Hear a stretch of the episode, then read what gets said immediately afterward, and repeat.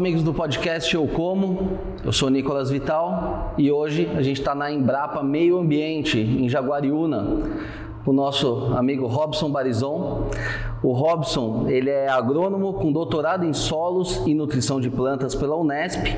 Ele é pesquisador da Embrapa Meio Ambiente e atua em projetos relacionados ao comportamento de pesticidas no ambiente como a vulnerabilidade de água subterrânea e superficial à contaminação por pesticidas. Também é presidente do Comitê Gestor do Portfólio de Manejo Racional de Agrotóxicos da Embrapa. E hoje a gente está aqui para tentar descobrir se a nossa água realmente está contaminada por agrotóxicos ou não, aproveitando aí a Semana da Água, né, que é comemorada agora no dia 22. Tudo bom, Robson? Tudo bem. Obrigado por aceitar o nosso convite. Prazer tê-lo aqui no, no nosso podcast Eu Como. Eu agradeço, agradeço o convite, Nicolas, e é um prazer para nós da pesquisa estarmos aqui juntos e divulgando para a sociedade algumas informações sobre o tema que é de grande importância. E Robson, para a gente começar já respondendo a pergunta que não quer calar. A nossa água está contaminada por agrotóxico? Essa água que a gente consome, ela é segura ou a gente deve se preocupar? Bom, essa é uma questão bastante complexa, né? Até nós podemos iniciar pelo termo contaminação. Uh, se nós considerarmos apenas o termo restrito, que fala que contaminação é a presença de um, de um, de um, de um agente estranho àquele ambiente, sim, nós podemos dizer que está contaminada, mas uh, você me perguntou se uh, a, a, a nossa água é segura. É, sim, também ela é segura. Então, isso parece ser um, um, um paradoxo, mas não é. Né?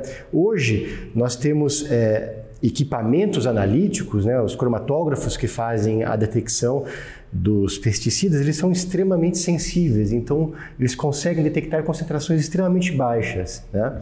Então, uh, o que nós temos hoje é, que é, podemos passar para para a população em geral, é, com base nos estudos científicos, é que, sim, é, se nós fizermos uma pesquisa na, na, de literatura, né, no, no, que tem publicado sobre o tema, nós vamos encontrar vários trabalhos que mostram Uh, resíduos de pesticida na água, mas que todos eles, ou a grande maioria deles, estão dentro de níveis aceitáveis, como acontece também nos alimentos.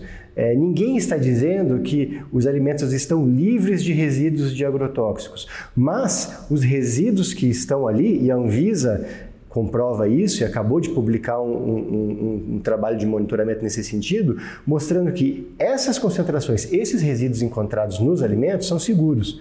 E a mesma analogia a gente pode trazer para os pesticidas, para os agrotóxicos. Nós encontramos, até pela sensibilidade dos equipamentos, nós encontramos esses, esses compostos na, na, nas águas, mas na grande maioria é, dos, das amostras, dos estudos, mostra que é, é estão em níveis aceitáveis comparados com padrões, com benchmarks internacionais.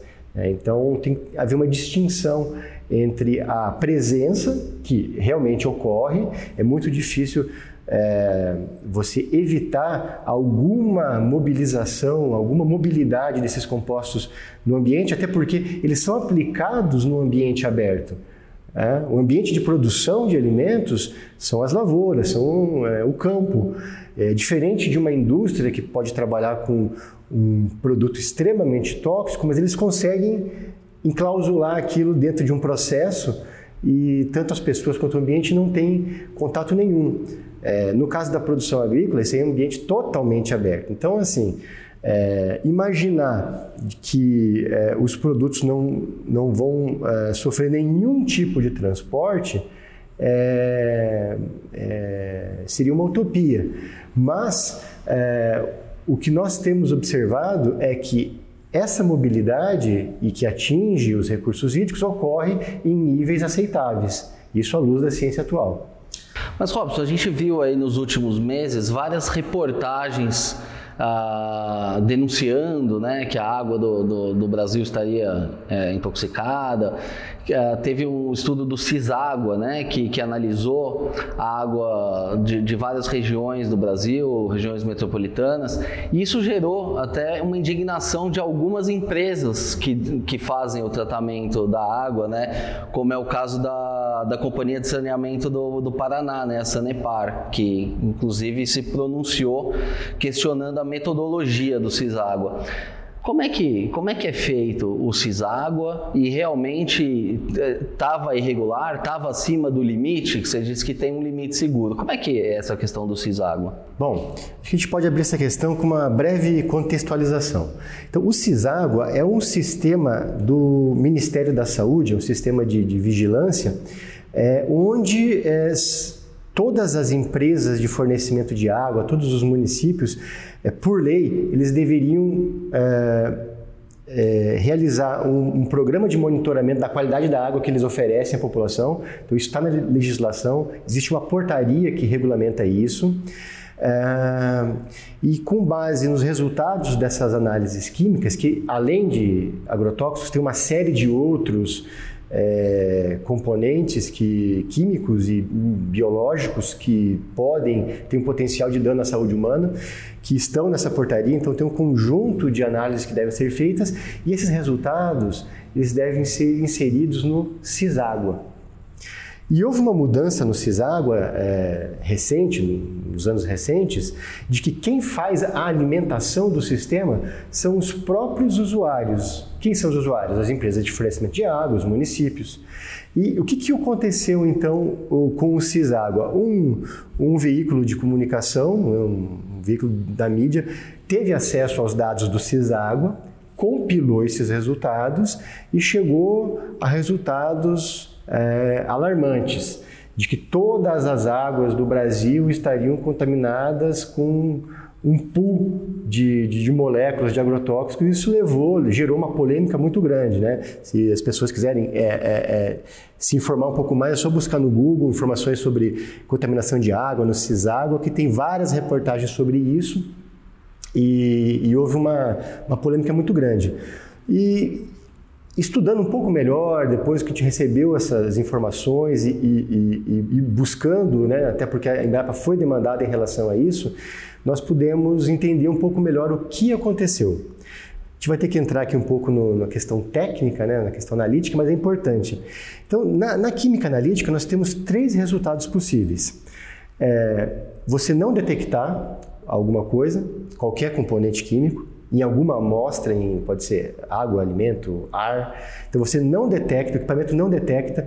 Então nós, quando acontece isso, quando você não detecta, então é, o termo técnico seria está abaixo do limite de detecção daquele método analítico. Então você, o, o equipamento não, não foi capaz de é, detectar o sinal zero.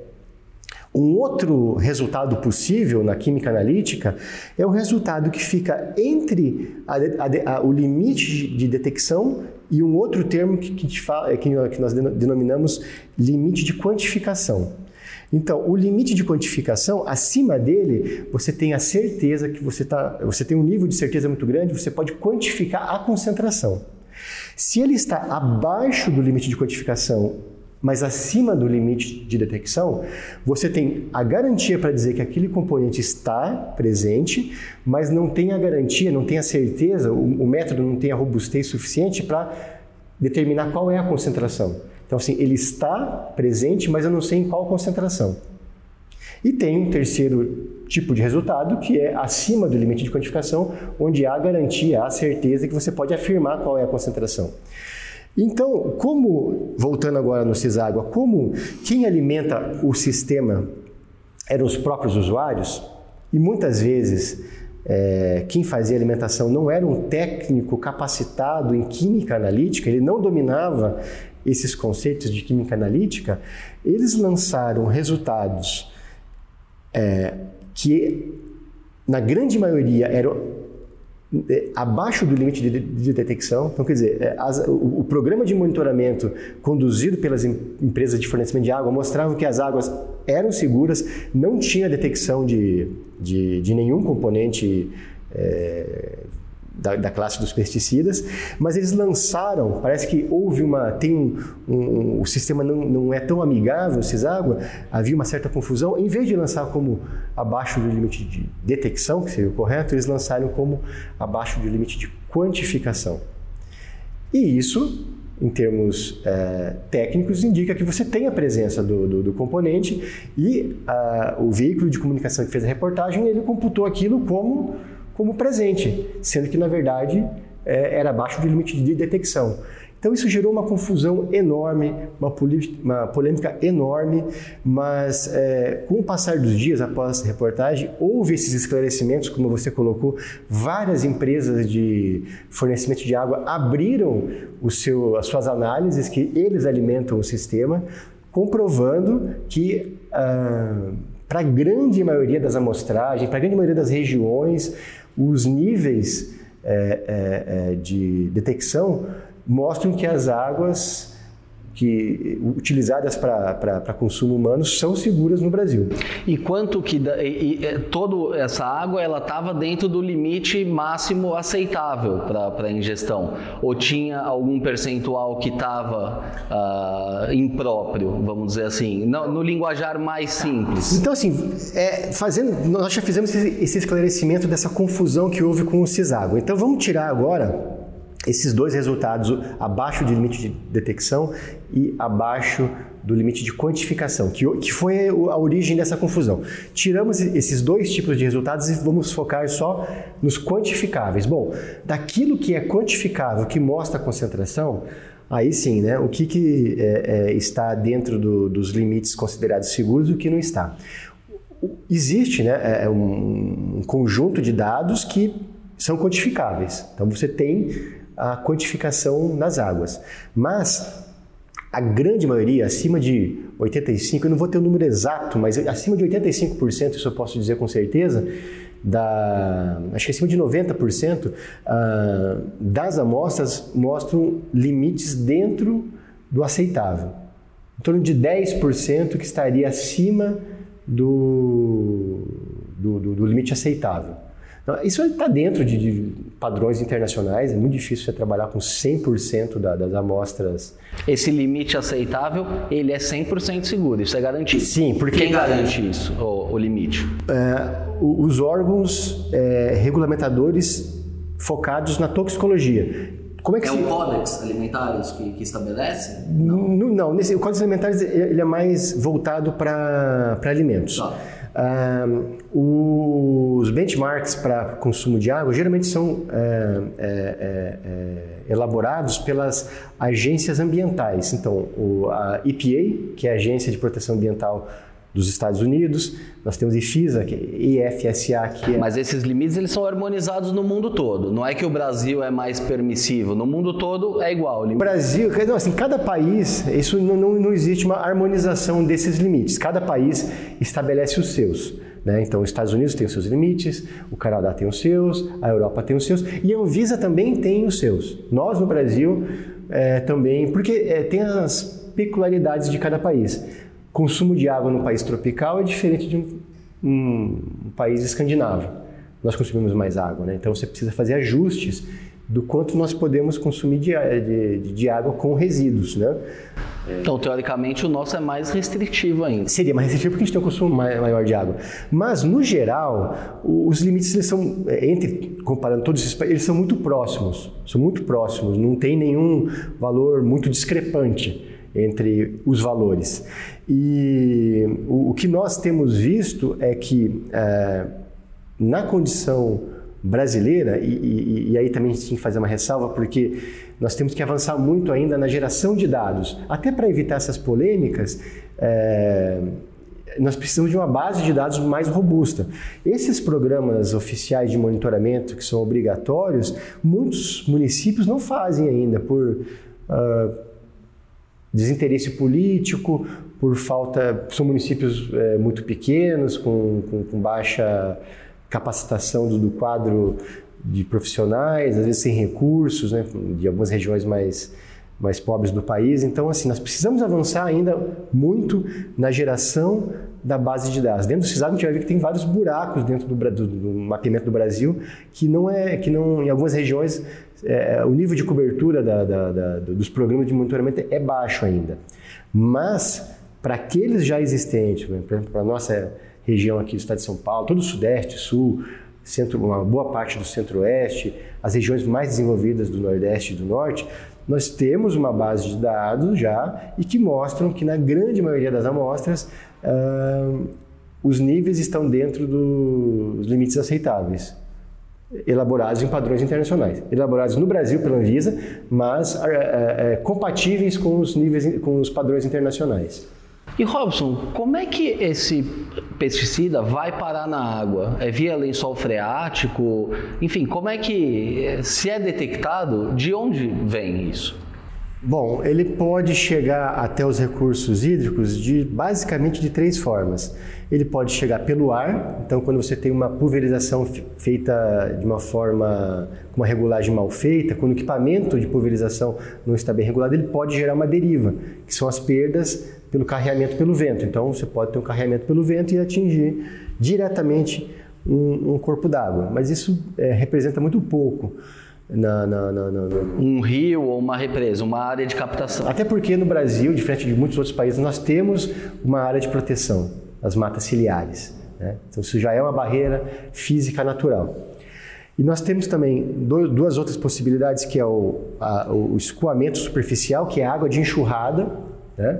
que pode é, ser, ser mitigado com técnicas de conservação de solo. Isso acontecia mais no passado, né? É, mas ainda, não, é, por incrível que pareça, em 2020 ainda nós temos muitos problemas de conservação de solo.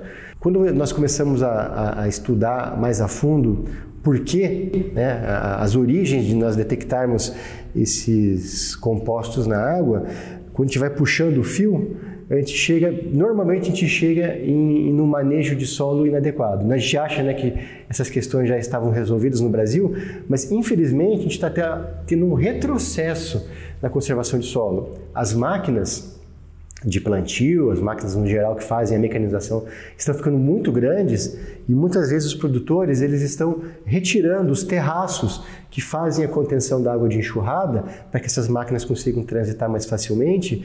E com isso nós temos visto uma uma nova uma nova fase de erosão no Brasil que nós achávamos que já havíamos equacionado essa questão dos anos 80 mas por essas questões, até um paradoxo, né?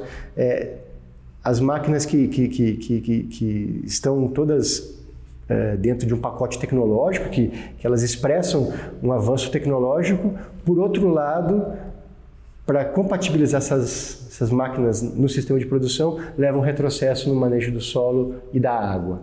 Então, é, isso é uma, uma questão que a Embrapa está bastante atenta e que nós estamos iniciando alguns trabalhos para resgatar o trabalho de conservação do solo no Brasil, que sempre foi referência mundial. Então nós temos sim problemas de, é, o, do, do, transporte superficial. E nós temos uma outra questão que é a água que infiltra no solo e é que é a água da nascente, né? A água como que como que um rio é abastecido pelas nascentes e como que a, a água chega à nascente? Basicamente a água que infiltra e pelo fluxo subsuperficial, fluxo de base, vai alimentar os rios nos períodos secos, por exemplo. Então, nós temos solos muito bem drenados, é, no Brasil, solos bastante permeáveis, isso é muito bom para a produção, mas, por outro lado, ele permite que substâncias sejam carreadas junto com a água e atinjam o, os corpos d'água.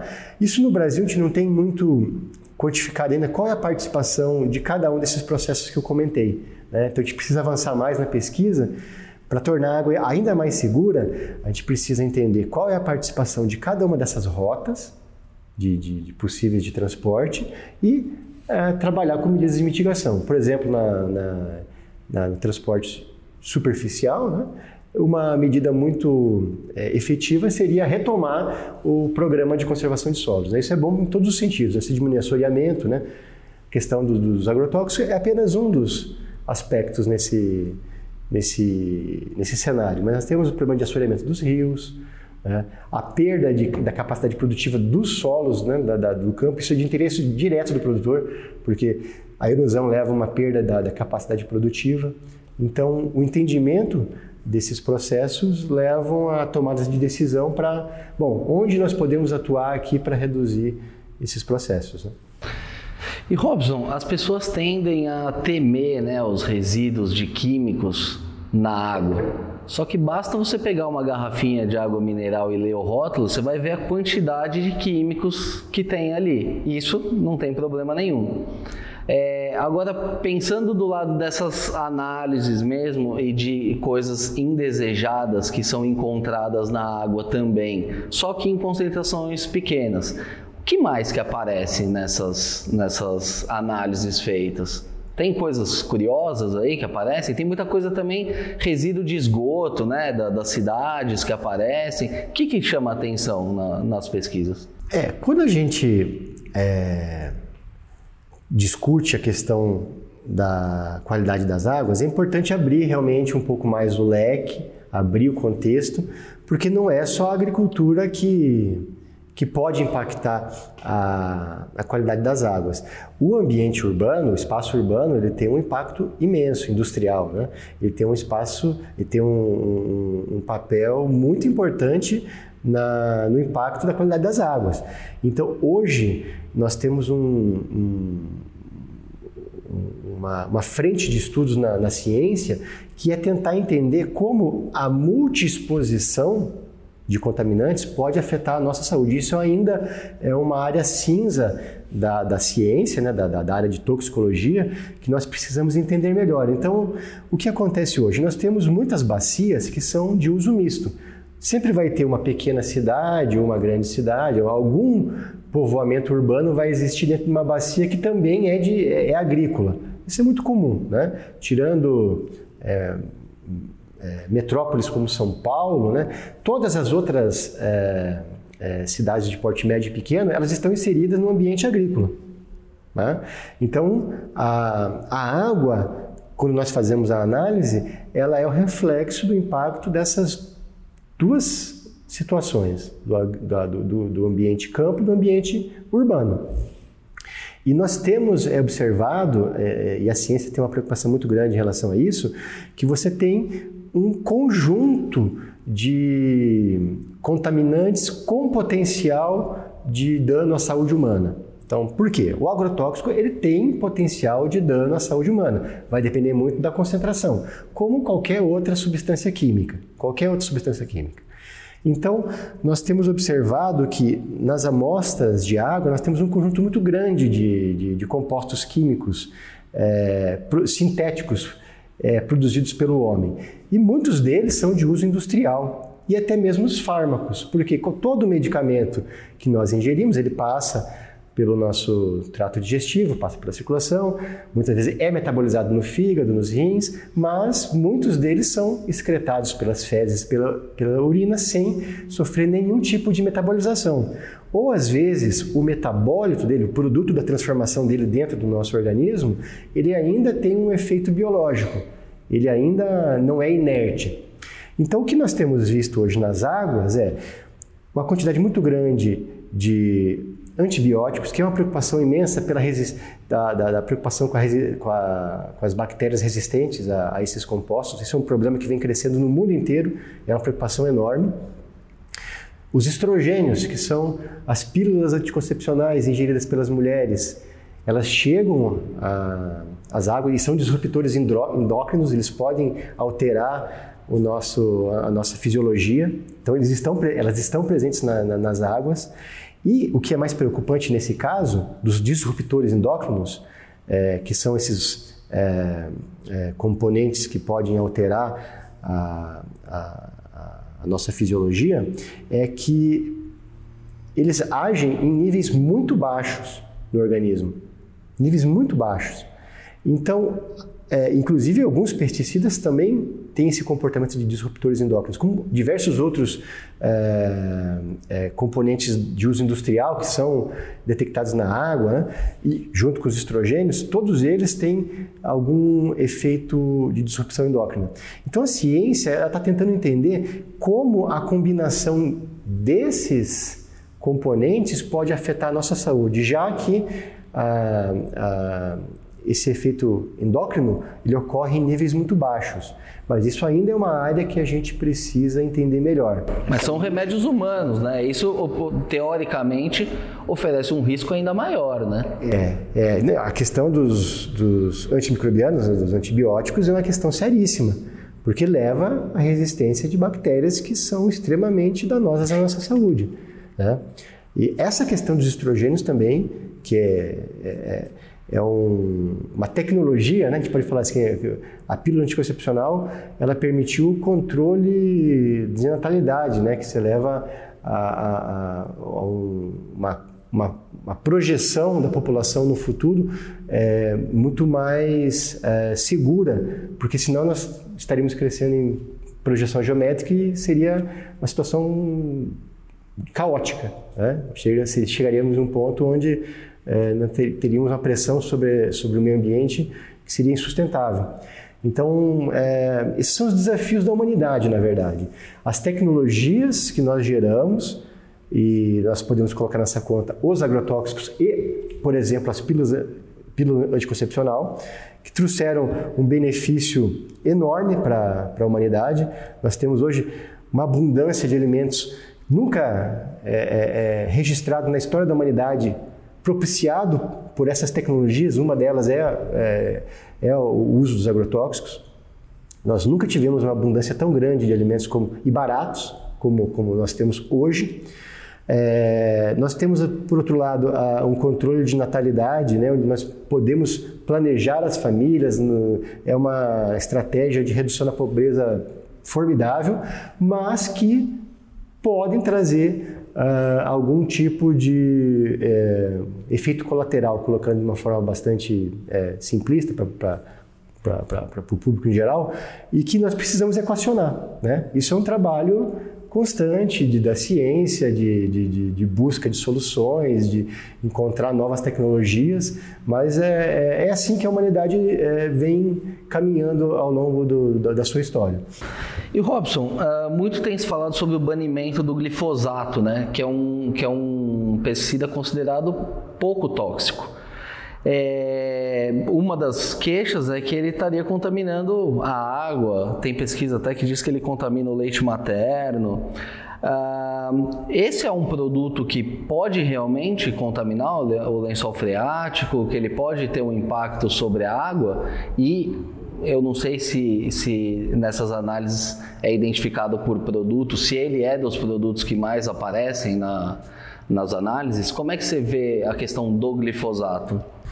Bom, o glifosato está passando por um momento bastante polêmico, porque ele sempre ele, ele, está no mercado há 40 anos. Isso é extraordinário, porque nenhuma molécula consegue se manter 40 anos de uma forma eficaz no mercado. E o glifosato, para nossa condição tropical, ele é muito importante. Por quê?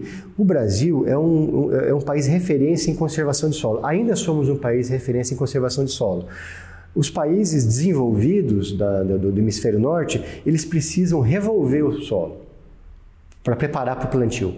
E no Brasil, nós conseguimos desenvolver uma técnica onde, com a aplicação principalmente do herbicida glifosato, nós mantemos os restos vegetais é, na superfície, nós não precisamos revolver o solo. Isso tem um impacto ambiental positivo muito grande, porque quando você revolve o solo, o solo fica pulverizado e ele fica muito mais vulnerável à erosão. Então, quando você mantém a cobertura do solo ali com aquela palhada, né, aqueles restos vegetais, e você controla essa vegetação com um herbicida, que no caso o mais utilizado é o glifosato, e tem ganhos enormes para o meio ambiente né, e para a agricultura como um todo. A polêmica do glifosato é que é, ele sempre, nesses 40 anos, ele sempre foi considerado muito seguro, muito seguro. É, mas a, a, grande polêmica é que, é, se eu não me engano, em 2015, 2016, a Agência Internacional do Câncer, que é um órgão ligado à Organização Mundial da Saúde, classificou o glifosato como um possível carcinogênico. Possível carcinogênico. Eles encontraram alguma evidência de que ele poderia causar câncer. Pois bem, a partir disso, todas as agências regulatórias do mundo, as principais agências regulatórias do mundo, abriram processos de reavaliação. Como que isso funciona? Bom, vamos pegar o exemplo dos Estados Unidos, o EPA. O glifosato é registrado nos Estados Unidos. Quando é, é, isso por lei, em todos os países, inclusive o Brasil, há alguma evidência, há alguma situação nova que mostra que algum dos produtos registrados naquele país é, apresenta risco à saúde humana ou ao meio ambiente, tem que ser aberto um processo de reavaliação. E foi isso que o EPA fez, foi isso que a Agência Europeia de Proteção à Saúde e ao Meio Ambiente fez, e foi isso que a Anvisa no Brasil fez, abrir um processo de reavaliação. Como funciona o processo de reavaliação? Eles fazem uma revisão de tudo que foi publicado recentemente na, na, academia, na ciência, por órgãos regulatórios. Eles reúnem tudo aquilo com um corpo técnico capacitado para interpretar esses, esse conjunto de, de, de dados, de informações, para chegar a um veredito. E todas essas agências que eu citei, americana, europeia, japonesa, canadense, brasileira, nenhuma delas seguiu a classificação da Agência Internacional do Câncer. Então, nós temos aí uma situação é, de incerteza, mas é, com, com nível.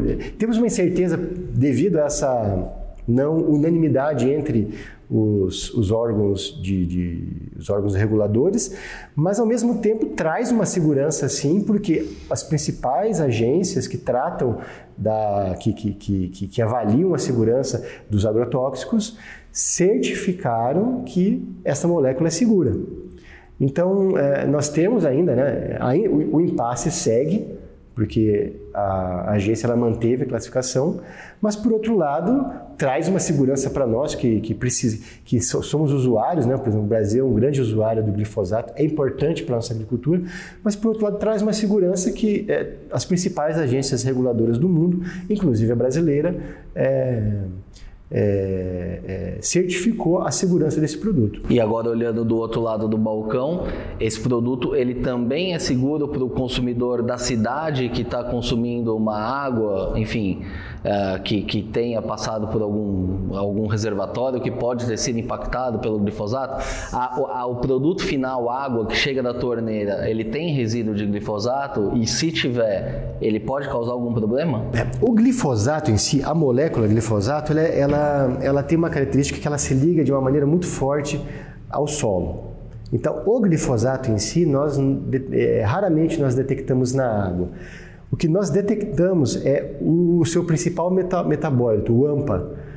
Esse sim ele já tem uma ligação menor com o solo, então ele, é, é, ele tem uma característica que ele pode, dependendo da situação, não é uma molécula extremamente móvel, mas dependendo da situação, ela pode atingir os corpos d'água. Nós temos é, relatos na literatura que, que de, de, de, da detecção dessa substância. Mas não é comum. Não, não é, não é uma. A, o glifosato é a molécula mais utilizada no mundo e no Brasil. Não é na mesma proporção. Né? Não é na mesma proporção. O volume de uso do glifosato comparado você não encontra na mesma proporção. É muito menor essa proporção. Não é comum. E os níveis estão dentro dos níveis aceitáveis, até porque é, existe uma segurança muito grande em relação ao glifosato e o AMPA, é, você não precisa de níveis tão baixos para garantir a segurança, porque é uma molécula considerada segura e de baixa toxicidade. Então, assim, o que nós podemos passar para a população é que a, o que nós temos até o momento é que as concentrações encontradas do glifosato e principalmente do seu metabólito AMPA estão em níveis aceitáveis nas águas brasileiras. E Robson, essa semana é celebrado o Dia Mundial da Água, né? Provavelmente a gente vai ver muita matéria nos jornais, nas revistas, falando sobre água, sobre vários enfoques. Do ponto de vista da ciência, existe algum motivo para o brasileiro estar tá preocupado com a qualidade da água que ele consome? Sim, sem dúvida. É, nós temos é, é, nós temos sim que, que é, ter esses espaços de discussão, como é a semana do, do da água, porque é, no Brasil é, isso é motivo de, de vergonha para nós brasileiros. O nível de tratamento de, de, de, água, de recolhimento de esgoto é extremamente baixo, né? Então, nós aqui em Brapa, como agente de pesquisa agropecuária, é, nossa, é nosso dever é, é, trabalhar nos impactos da agricultura no meio ambiente e, no caso específico aqui, dos recursos hídricos. É? Então, nós temos espaço para avançar nessa, nessa, nessa seara, mas, por outro lado, a sociedade como um todo tem que abrir discussão é, para o problema maior da água, que é o impacto do espaço urbano sobre os recursos hídricos. Nós temos que cobrar os nossos é, governantes para que a gente atinja os níveis mínimos é, é, é, é recomendados, os níveis mínimos aceitáveis de tratamento de água recolhimento de esgoto, que está muito longe do, do, que, do, do padrão internacional. É, o, o, ambiente urbano tem um impacto sobre a qualidade de, de água enorme. Nós temos também um, um outro problema que não seria é, o, o, foco da nossa conversa aqui hoje, mas que também é extremamente importante, que é a questão da segurança hídrica. Nós vivemos há pouco tempo atrás uma questão de insegurança hídrica aqui no estado de São Paulo é, extremamente preocupante. Isso ocorreu recentemente também na, na, capital federal do Brasil. Isso é muito emblemático, né? A capital federal do, do país passou por um problema sério, não tão é, grave quanto aqui no estado de São Paulo, mas passou por um problema de segurança hídrica também, é mais recente ainda. Então, nós temos sim que abrir essa discussão, nós temos problemas tanto de qualidade de água quanto da segurança hídrica é mais relacionada ao a, a, disponibilidade da água, né? Então nós temos problemas sim, nós temos conflitos de interesse de uso industrial também da agricultura, né? A agricultura entra nesse contexto é, e, da, da, os governantes precisam é, urgentemente é, tratar desse tema de uma forma mais efetiva. Temos que ter mais reservatórios, temos que ter um cuidado maior com os mananciais, uma preocupação com o uso e ocupação do solo nessas áreas. A gente vê uma, uma ocupação totalmente desregrada, sem planejamento, nas áreas onde são captados uh, uh, os recursos hídricos para abastecimento da população. Empreendimentos urbanos, novos condomínios, novos loteamentos, uso industrial. Então, precisa de uma atenção, de um, um olhar uh, mais especial com essa questão como um todo. A agricultura faz parte dessa discussão? Faz parte, mas tem um contexto muito maior envolvido nessa discussão. Essa era justamente a minha próxima pergunta, né? Porque as pessoas elas é, criticam muito o agronegócio, só que o, o grande problema está nas cidades, né? Que, que são grandes aglomerações e aí a falta de um tratamento adequado acaba pressionando mais esse problema.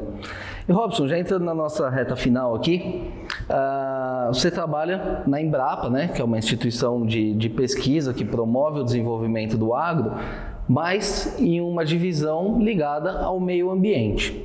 Aí é uma pergunta que, que não quer calar aqui, né? Na tua visão, o agro pode viver em harmonia com a natureza? É possível produzir, preservar? Como é que você enxerga isso? E o momento do Brasil hoje? A gente está fazendo a lição de casa? Bom, sem dúvida eu acho que a gente nós temos condições de ter uma agricultura sustentável que esteja em harmonia com o meio ambiente. Hoje nós temos essa condição? Nós não temos uma condição plena. Sempre há espaço para melhoria. Mas o Brasil, ele tem dado exemplo em muitos aspectos para a comunidade internacional. Nós temos um código florestal que, eh, apesar de todas as polêmicas na, na sua elaboração, na, na, sua aprovação, ele traz é, inúmeros avanços. São poucos os países que têm a, a, a, cobertura vegetal, né, tem a cobertura de, de, vegetação nativa que o Brasil tem, a questão da proteção das da, áreas de preserva, preservação permanente para a proteção dos recursos hídricos. Muitos países considerados desenvolvidos não têm essa, é, essa área tampão, essa área que protege e que a ciência tem mostrado que ela é essencial para assegurar a, a qualidade das águas, ela tem a capacidade de reter sedimentos, algum contaminante é, e regular a vazão do, do curso d'água. É, nós temos avanços no recolhimento de embalagens de agrotóxicos. O país é o país que mais recolhe embalagens vazias de agrotóxicos no mundo. E isso é uma coisa que passa um pouco desapercebida para o público urbano, mas tem um impacto enorme. Né? Se nós não tivéssemos esse recolhimento da, das, das embalagens vazias utilizadas pelo produtor no campo, com certeza os níveis que nós é, detectaríamos na, nas, nas, águas, no ambiente como tudo, seriam muito maiores do que nós temos hoje. Porque o, o, pouco resíduo que sobra numa, numa embalagem vazia de agrotóxico, ela é muito concentrada. O volume é muito pequeno, mas ele está extremamente concentrado. E se ele é abandonado no campo, se ele é disposto de forma incorreta no campo, ele vai ser transportado, ele vai ter a dispersão no ambiente e vai atingir compartimentos que não deveriam, como a, a biota, como a é, vegetação nativa e os corpos d'água. Então, sim, nós temos vários exemplos no Brasil que, que podem ser, é, é, poder, deveriam ser adotados é, é na, na, por outros países.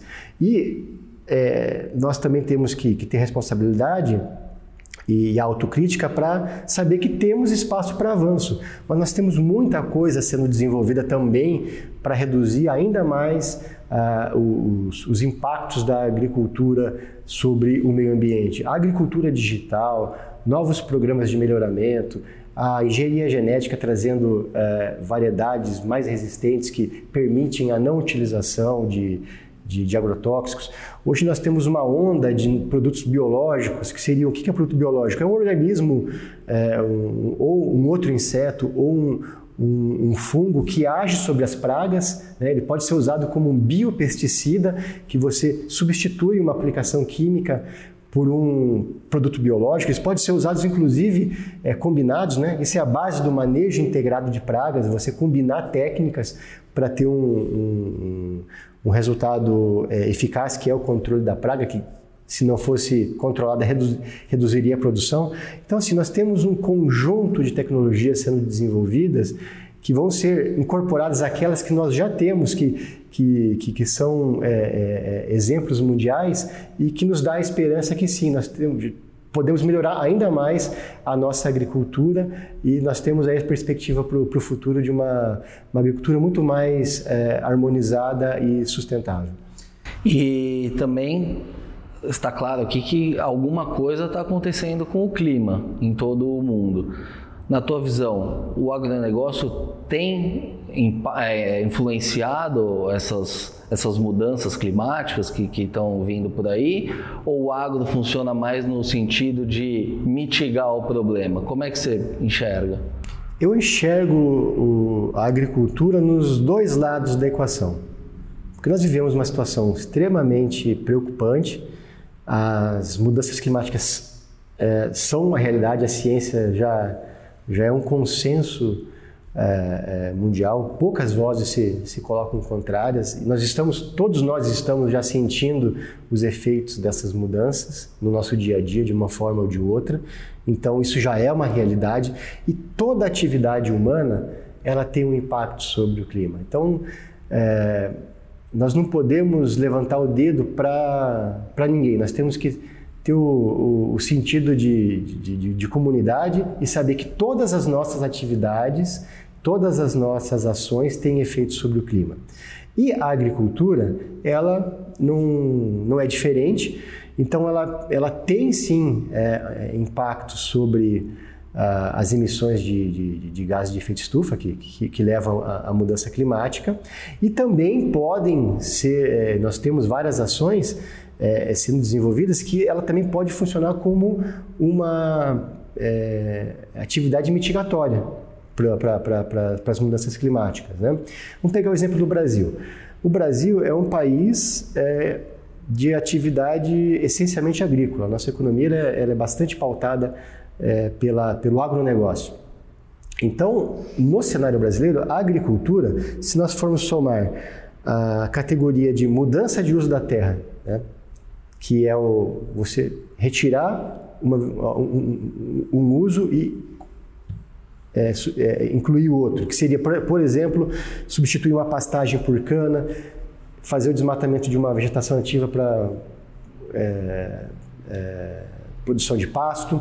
Então, se nós somarmos o uso e ocupação do solo, as mudanças do uso da terra no Brasil, junto com as emissões diretas, que seriam quando você usa um fertilizante nitrogenado, ele emite um percentual de óxido nitroso, que é um, um dos gases de efeito estufa. Os, a própria pecuária, que é a fermentação entérica do, dos animais, emite também óxido nitroso. Então, se nós somarmos tudo isso, nós vamos ter em torno de 60% das emissões no Brasil são dessa combinação. Mas esse dado ele não pode ser visto de uma forma é, é, absoluta, pegando isso apenas como exemplo. O Brasil, comparado com o resto do mundo, com outros países, tem uma emissão muito baixa, muito baixa comparado com países industrializados. Que a grande, a nível global, o grande vilão da, da, da, das mudanças climáticas são os combustíveis fósseis. É que o Brasil ele tem um parque industrial pequeno comparado com China, comparado com Estados Unidos, comparado com Europa. Basicamente, o nosso, as nossas emissões é, é, é, relacionadas a combustíveis fósseis é da mobilidade, né? dos nossos carros, é, transporte de mercadorias por caminhões. Né? Então, o Brasil, num cenário global, nós temos uma participação muito pequena. Mas pegando o Brasil, a agricultura, por essa característica de nós termos um parque industrial pequeno e uma atividade agrícola muito desenvolvida, naturalmente ela tem um, um impacto maior, uma, uma, uma, contribuição maior. Mas nós, é, é, é, eu vejo que nós podemos avançar muito no controle de algumas ações que nós já vimos trabalhando e que no momento há uma, uma, uma situação de incerteza. Por exemplo, no desmatamento. Se nós controlarmos o desmatamento, porque o desmatamento no Brasil hoje, basicamente, ele é para atividades de baixa retorno econômico. É, pecuária de baixa produtividade, garimpo, é, especulação é, da, da, da, das áreas. Muitas vezes o desmatamento é, é feito de forma ilegal. Então, se nós conseguirmos avançar no controle desse desmatamento, com certeza esses números ele teria uma outra característica. Nós poderíamos reduzir é, de uma forma significativa essas emissões. Além disso, a ciência vem trabalhando com novas formulações de, de fertilizantes, vem trabalhando na pecuária com, com probióticos, com melhoria da pastagem, para reduzir essa, essas emissões que é, dizem respeito diretamente à atividade agropecuária, né? é, que seria é, o gado no campo, uma fertilização nitrogenada. Né? Então, tem essa frente que, que, que, exige muito mais da ciência, e tem essa outra frente que é controlar o desmatamento ilegal, que é, deveria ser muito mais fácil. Né? Nós esperamos aí que no, nos próximos anos a gente possa equacionar essa questão novamente. Estamos torcendo aí para que a gente veja grandes avanços nessa área, porque diferentemente do petróleo, por exemplo, a gente não vai poder abrir mão da, da agropecuária, né? Porque afinal todo mundo vai continuar comendo. Então, Robson, queria agradecer mais uma vez aqui a tua participação. Acho que foi uma aula para mim, pelo menos, para todos os ouvintes do podcast. E nesse Semana Mundial da Água, eu acredito que vai ser uma, uma voz de lucidez aí em meio a tantas notícias que a gente deve ouvir. Robson, obrigado mais uma vez pela tua participação e se quiser fazer um comentário final, está tá à disposição. Ah, obrigado, Nicolas. Obrigado pela oportunidade. Para nós aqui na, na, pesquisa é sempre interessante ter essa voz com, com, com a população. Eu acho que todos têm muito interesse no tema e nós estamos sempre à disposição aqui para trazer informações para vocês. É isso aí.